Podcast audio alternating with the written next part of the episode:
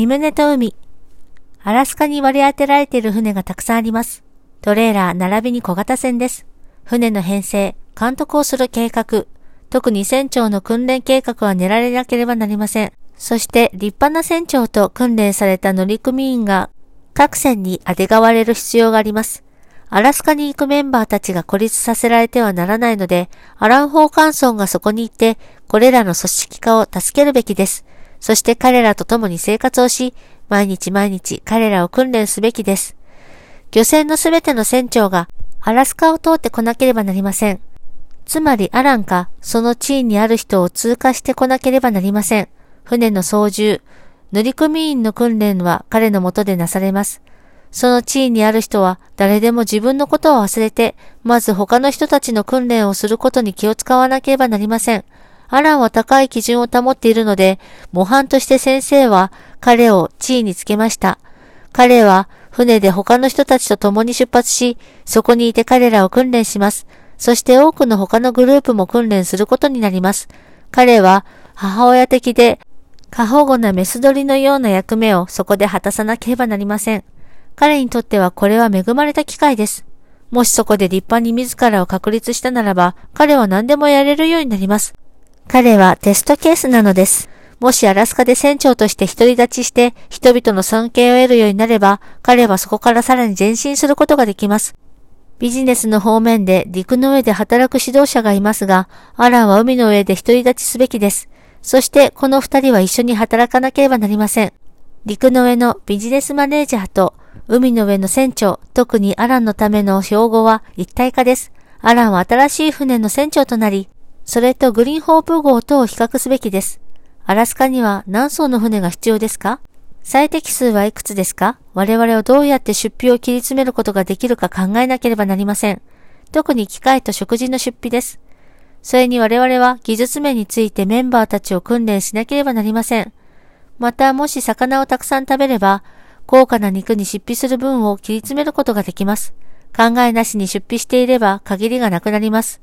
我々は商業用の船であるハエナーワ漁船に関しては乗組員に給料と食事代を払います。彼らが何を食べるか皆さんは知っていますか？彼らは米と野菜と海で取った魚を食べるのです。彼らはそれをフライにしたり焼いたり、その他いろいろな方法で料理をします。このようにして彼らは食費を切り詰め、それを給料に加えることができます。我々もそのように訓練することができます。その方法を見出さなければなりません。消費ばかりしていたら絶対に蓄えることができません。どうやったら倹約できるか、いつも考えるべきです。その中には修理代も入っています。間もなくわかることですが、すべてのメンバーがエンジンの管理について訓練を受けているのかどうか、皆さんは確認する必要があります。皆さんは指導者であり、また責任者ですが、一流の機械工でもなければなりません。わからないことがいくらかでもあれば、人に教えることはできません。一流の機械工でなければなりません。他に道はありません。エンジンについての本を読むことから始めてひたすら学ぶのです。エンジンについて隅から隅まで知り尽くす必要があります。そしてそれを分解して、また組み立てることができなければなりません。皆さんは自分の地区の責任者として資格を持つためには、船の専門家でなければなりません。先生は皆さんを訪問する際、船の上にいる皆さんの姿を見たいのです。皆さんは船乗りや漁師または海に出かけていく人たちの指導者であり、また責任者でもあります。しかし、行政管理責任者ではありません。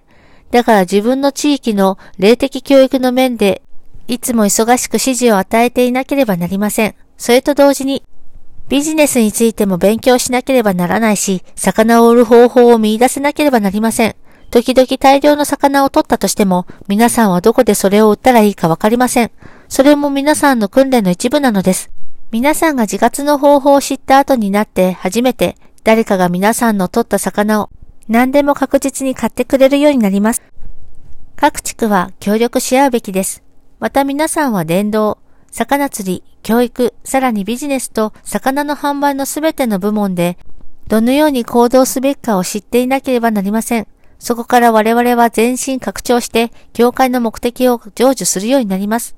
最初に皆さんがやるべきことは友達を作ることです。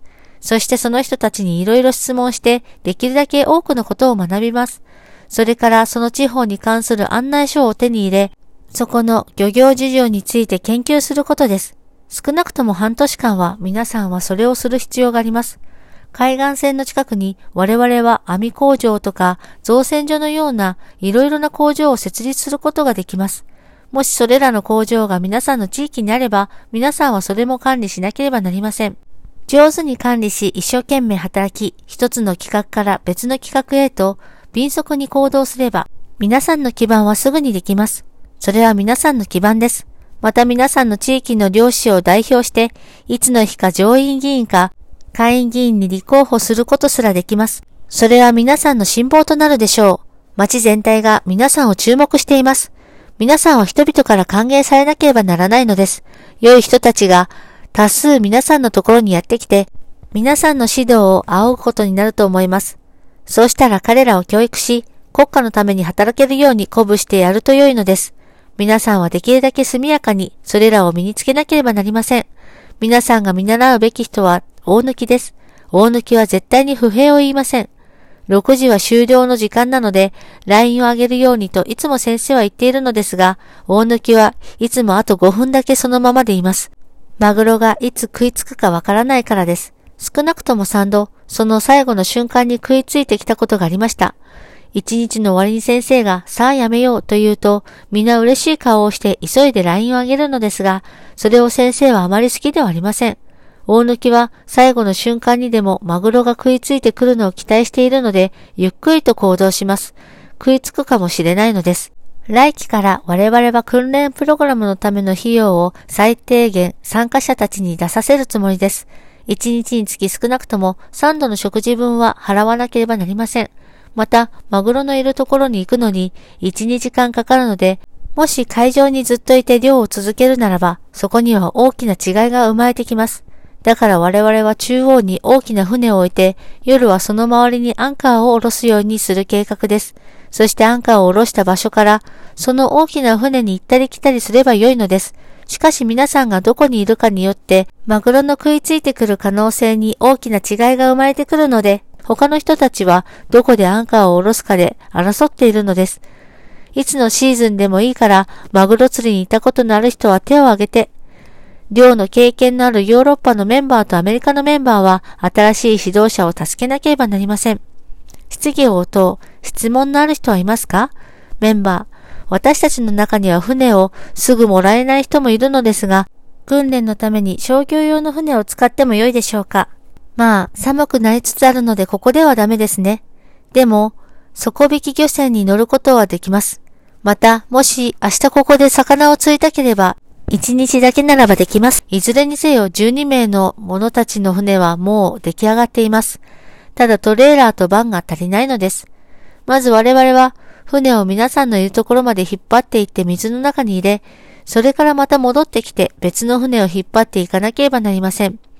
しかし間もなく1艘の船にトレーラーが1台、3艘から5艘の船に1台の番がつくことになります。それが基準です。メンバー。まず最初に私たちがやることは何でしょうか？漁でしょうか？それとも魚の販売ですか？それとも訓練ですか？あるいは講義ですか？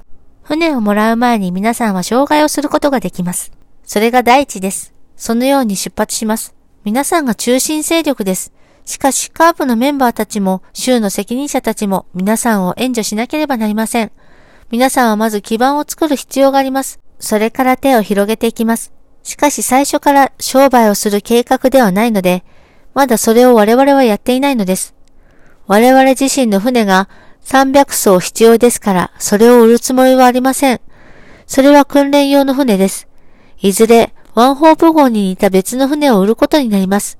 それはグッド号かもしれませんが、ワンホープ号ではありません。ワンホープ号は特別な船なのです。しかしその船を見たら人は欲しくなるに違いありません。もうすでにそういう現象が起きています。人々は今、ワンホープ号を買いたがっているけれども、我々はそれを売るつもりはありません。本日の訓読は以上となります。このゴディブルは、ご視聴していただいている皆様のご支援で成り立っております。詳細は、ゴディブル .org をご覧ください。